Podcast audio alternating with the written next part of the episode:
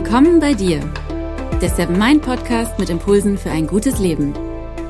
Für alle, die mehr Achtsamkeit und Gelassenheit in ihren Alltag bringen möchten.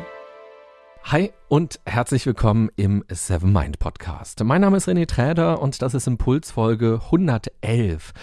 Und weil ich seit gestern ein bisschen heiser bin, wird das heute mal eine etwas kürzere Folge. Ich wollte sie aber nicht ausfallen lassen, weil es um Weihnachten geht und um achtsame Ideen für andere zu Weihnachten.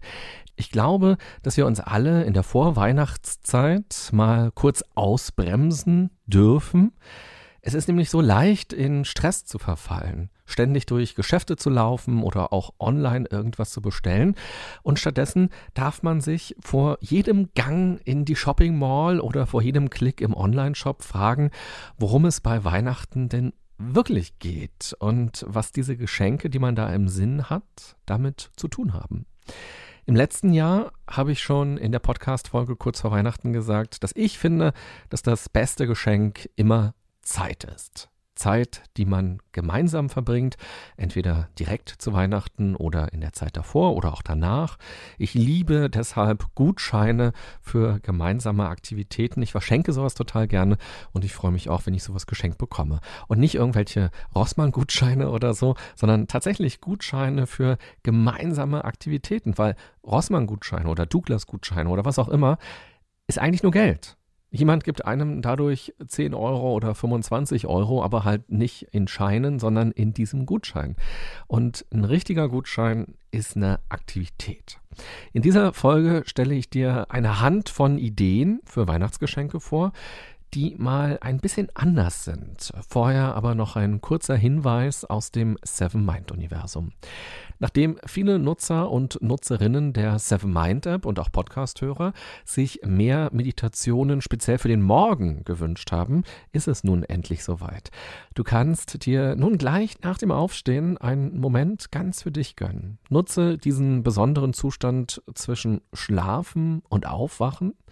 Und diese Morgenmeditation hilft dir, entspannt und gelassen in den Tag zu starten und unterstützt dich darin, erst einmal dich mit dir selbst zu verbinden. Spüre in deinen Körper hinein, beobachte deinen Atem, genieße diesen besonderen Moment am Morgen, bevor der Tag so richtig losgeht.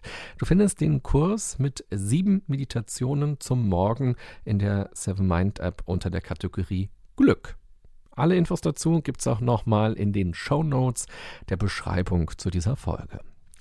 Kommen wir dann zu den Geschenkideen. Geschenkidee Nummer eins: Wie wäre es denn mit einem Spaziergang, aber nicht irgendein Spaziergang, sondern ein Spaziergang zusammen mit Lamas oder Alpakas oder auch Eseln? Ich habe das mal gemacht mit einem Alpaka und das war wirklich ein ganz schönes Erlebnis, weil die Tiere sowas Liebes haben und auch so für Ruhe ausstrahlen und da wird einem ganz warm ums Herz. Und natürlich witzige Fotos für Instagram, die gibt es dann garantiert. Geschenkidee Nummer zwei. Auch hier geht es um Tiere, mit denen kann man aber nicht so gut spazieren gehen. Es geht nämlich um Bienen. Man kann Patenschaften für Bienen übernehmen. Du kannst dann ein Jahr das Bienenvolk und die Imkerarbeit begleiten und du erfährst dann auch mehr Hintergründe zum Bienensterben und was wir Menschen dagegen tun können. Und natürlich gibt es dann auch leckeren Honig für dich von deinem Bienenvolk oder eben für den Beschenkten. Geschenkidee Nummer drei. Wusstest du, dass man auch Bäume verschenken kann? Klar, die kann man nicht so schön einwickeln in Papier und Schleife drum und die kann man sich auch nicht ins Regal stellen. Aber spannend daran finde ich, dass man sie sich selbst aussuchen kann und dass man eben auch sagen kann, wo der Baum gepflanzt werden soll. Außerdem erwarten dich dann oder auch den Beschenkten regelmäßig Fotos und Berichte aus der Heimat deines Baumes. Der Baum macht dann nicht nur Freude, er zieht auch CO2 aus der Atmosphäre und schenkt Kleinbauern außerdem auch noch Früchte. Und wenn du Kinder hast, dann ist das, finde ich, auch nochmal eine ganz tolle Möglichkeit, um für das Thema Klimaschutz und Nachhaltigkeit zu sensibilisieren und zum Beispiel eben so dieses Thema CO2 auch mal reinzuschmuggeln ähm, und zu erklären, was das eigentlich ist und wie das so funktioniert. Schön finde ich auch selbstgemachte Dinge, denn da steckt man ja auch Zeit rein. Ich habe neulich mit meiner Oma kleine Engel aus Papier gebastelt. Das ist total einfach. Eigentlich ist das so eine Technik, die man mit Kindern machen kann. Aber meine Oma hat sich riesig gefreut. Und diese kleinen Engel aus Papier, die kann sie jetzt an ihren Weihnachtsbaum ranbamseln oder die kann sie auch an Geschenke zu Weihnachten dann ranpacken, ums Schleifchen drumherum noch machen und damit auch noch so eine kleine persönliche Note von sich mit verschenken. Aber das wirklich Schönste war für mich, dass wir einen richtig schönen Nachmittag hatten und sie hat sich riesig gefreut darüber. Ähm, ich habe Papier mitgebracht, ein bisschen Kleber, Stifte, so kleine Styroporkugeln oder so Wattekügelchen. Ähm, dann braucht man noch so einen kleinen Faden. Also ist wirklich kein Hexenwerk. Geht super, super leicht. Man kann sich bei YouTube diese Bastelanleitungen angucken. Total leicht kann man die dann nachmachen. Und das ist eben was für Kinder, aber auch was für Senioren. Also entweder bastelt man diese kleinen Engel dann alleine, kann man ja auch machen, und dann verschenkt man die eben und zeigt nochmal, dass man sich Mühe gegeben hat. Oder man bastelt sie halt mit jemand anderem zusammen und verschenkt damit ja auch schon Zeit vor Weihnachten. Geschenkidee Nummer vier. Du könntest eine Koch- oder Backbox zusammenstellen. Diese Dinger kann man ja heutzutage kaufen oder sich bestellen oder auch ein Abo machen. Aber hier geht es wirklich darum, dass du dir Gedanken machst und dass du etwas selbst zusammenstellst. Und für so eine kleine Backmischung, da füllst du einfach die trockenen Zutaten in ein schönes Glas, bindest ein Band drumherum, hängst die Karte mit dem Rezept natürlich noch dran und dasselbe kann man ja auch machen fürs Kochen. Die Zutaten in einer Box schön anrichten, das Rezept schön aufschreiben, nicht einfach nur ausdrucken oder wenn man es ausdruckt, dann eben irgendwie schön designen. Da kann man ja auch Fotos drauf machen, gemeinsame Fotos von sich oder eben von der beschenkten Person. Ja, und fertig ist das perfekte Geschenk für jeden Kochliebhaber. Und damit die Person nicht gleich morgen kochen muss, zu Weihnachten gibt es ja eh immer schon so viel zu essen.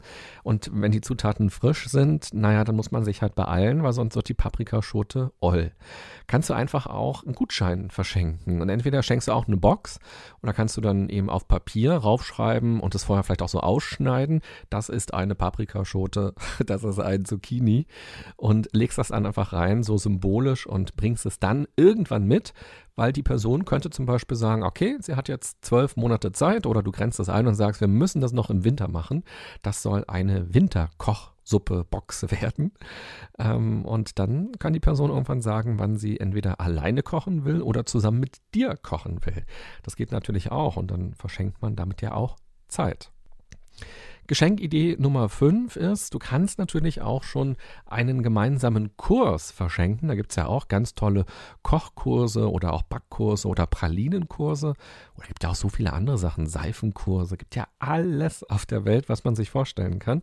Ich habe mal vor einigen Jahren einen Lach-Yoga-Kurs verschenkt, weil ich glaubte, diese Freundin ähm, die wird das mögen. Die ist für sowas offen. Die macht eh Yoga und vielleicht ist Lach-Yoga ja auch was Tolles für sie. Und der zweite, naja, ehrlicherweise nicht ganz so uneigennützige Part war, ich wollte das gerne mal probieren, aber habe mich nicht getraut, da alleine hinzugehen und dachte mir, ach, wir machen das mal gemeinsam. Und das war dann auch super cool, ähm, so gemeinsam da zu lachen und sich auch nochmal von so einer anderen Seite zu erleben, nämlich wenn man in so einem Kurs sitzt und lacht und ganz viele andere fremde Menschen um einen drumherum sind. Aber es gibt ja so viele verschiedene Kurse. Schau doch mal, was interessant sein könnte. Für dich eben gemeinsam oder auch für die Freundin, den Freund oder auch jemanden aus der Familie. Und natürlich kannst du auch die Seven Mind App verschenken, nämlich als Abo, dass du dann einfach den Gutscheincode verschenkst und dann kann die Person eigenständig jeden Tag Achtsamkeit praktizieren und immer tiefer ins Meditieren kommen und damit etwas gegen Stress tun und für ein glückliches und zufriedenes Leben. Ist doch auch schön. Und ich finde, zu Weihnachten geht es ja auch nicht nur darum, was man verschenkt, sondern auch, wen man beschenkt. Du kannst ja mal überlegen, wen es in deinem Umfeld gibt, der sich über eine Kleinigkeit freuen würde und vor allem, dass du an ihn gedacht hast. Denn darum geht es ja. Also es geht ja gar nicht um das Geschenk, sondern es geht ja vor allem darum, Mensch, da hat sich jemand Gedanken gemacht, ich bin gesehen worden oder auch der weiß, was ich mag. Das ist ja das Tolle. Wie wäre es denn, mal als Idee, jemanden zu beschenken, mit dem du viel Zeit verbringst, der aber nicht zu deinem Freundeskreis gehört, nämlich Trommelwirbel, einen Kollegen oder eine Kollegin. Denn im Schnitt verbringen wir 34,9 Stunden bei der Arbeit. Vor allem diese 0,9 Stunden sind manchmal ganz schön stressig. 34,9 Stunden. Und kleine Gesten sind doch eh das Größte. Und so könntest du zum Beispiel irgendwas ganz Kleines auf den Schreibtisch von der Person legen oder ins Fach legen. Oder vielleicht geht ihr in die Kantine oder ähm, essen in der Mittagspause und dann schenkst du das einfach. Einfach so. Das ist doch schön. und äh, wenn wir nochmal zurück zum Anfang kommen, und daran denken, dass gemeinsame Zeit viel schöner ist als Dinge häufig, dann könnte man sich ja auch mal gegenseitig und vor allem miteinander im Job Zeit schenken. Kennst du die Idee vom biografischen Lagerfeuer? Der Begriff klingt ein bisschen sperrig, aber was sich dahinter verbirgt, ist wirklich klasse. Biografisches Lagerfeuer. Lagerfeuer. Das ist eine ganz schöne Möglichkeit, um mehr als nur Büro-Smalltalk auszutauschen und das achtsame Zuhören zu trainieren. Die Übung dauert ungefähr 45 Minuten und kann überall und jederzeit durchgeführt werden.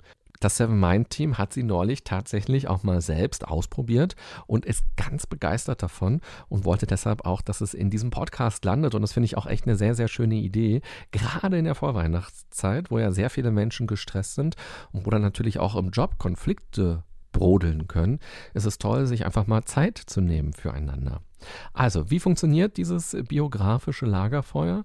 Findet euch dazu in Gruppen zusammen mit jeweils etwa drei Personen. Am besten geht man in eine Gruppe, wo man die anderen noch nicht so intensiv kennt. Also vielleicht nicht mit der Person, mit der man schon seit 20 Jahren das Büro teilt oder eh schon immer Projekte macht.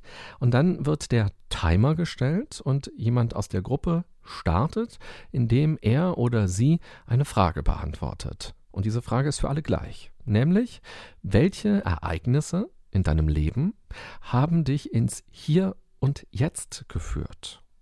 Welche Ereignisse in deinem Leben haben dich ins Hier und Jetzt geführt? Na, ein bisschen philosophisch. Du kannst auch überlegen, ob du die Frage ein bisschen abwandelst. Vielleicht würde in deinem Team die Frage noch ein bisschen anders besser passen, gerade wenn die Leute mit Hier und Jetzt und mit Achtsamkeit und Meditation noch nicht so viel am Hut haben. Könntest du einfach auch eine ganz andere Frage stellen, die das Gleiche meint, aber das anders formuliert. Beispielsweise, ähm, was hat dich geprägt oder welche Dinge in deinem Leben haben dazu geführt, dass du so bist, wie du bist? Oder welche Dinge waren besonders einschneidend, positiv wie negativ in deinem Leben? Es gibt ganz, ganz viele Möglichkeiten, diese Frage zu stellen. Und die Person hat dann zehn Minuten Zeit, um die Frage zu beantworten und entscheidet selbst, wie tief sie gehen will. Es gibt keine Regeln, außer die, dass die anderen Gruppenmitglieder während der zehn Minuten nicht sprechen dürfen. Aufmerksames Zuhören ist angesagt und auch verbale Zustimmung, sowas wie mhm oder aha, sollten möglichst vermieden werden. Auch die Person so anzulächeln und zu bestätigen, kann man erstmal sein lassen, weil es geht darum, dass sie den Raum bekommt, ihre Geschichte zu erzählen. Und dieses aha, mhm, mhm oder auch dieses Lächeln ist ja immer schon eine Bewertung in irgendeiner Weise und kann natürlich die Geschichte auch verändern oder was man bereit ist zu erzählen oder wie man selbst über die Dinge jetzt denkt. Und nach Ablauf der zehn Minuten wird dann eine Minute geschwiegen und dadurch soll man die Worte und die Geschichten nachklingen lassen und die Offenheit damit auch würdigen. Es soll dann nicht gleich zum nächsten übergegangen werden, so jetzt hast du gelabert, jetzt labert der nächste. Also es soll tatsächlich eine Wertschätzung haben und jeder soll den Raum bekommen und es geht ja auch darum, wieder abzuschließen. Also auch die Person, die das gerade erzählt hat, die ist ja vielleicht auch noch emotional aufgewühlt oder auch die anderen Personen, die das gerade gehört haben, auch im positiven Sinne emotional aufgewühlt. Das geht ja nicht immer nur um Horrorgeschichten. Aber es kann natürlich auch sein, dass dort Dinge erzählt werden, die vielleicht auch ein bisschen tragischer sind oder ein bisschen intimer sind.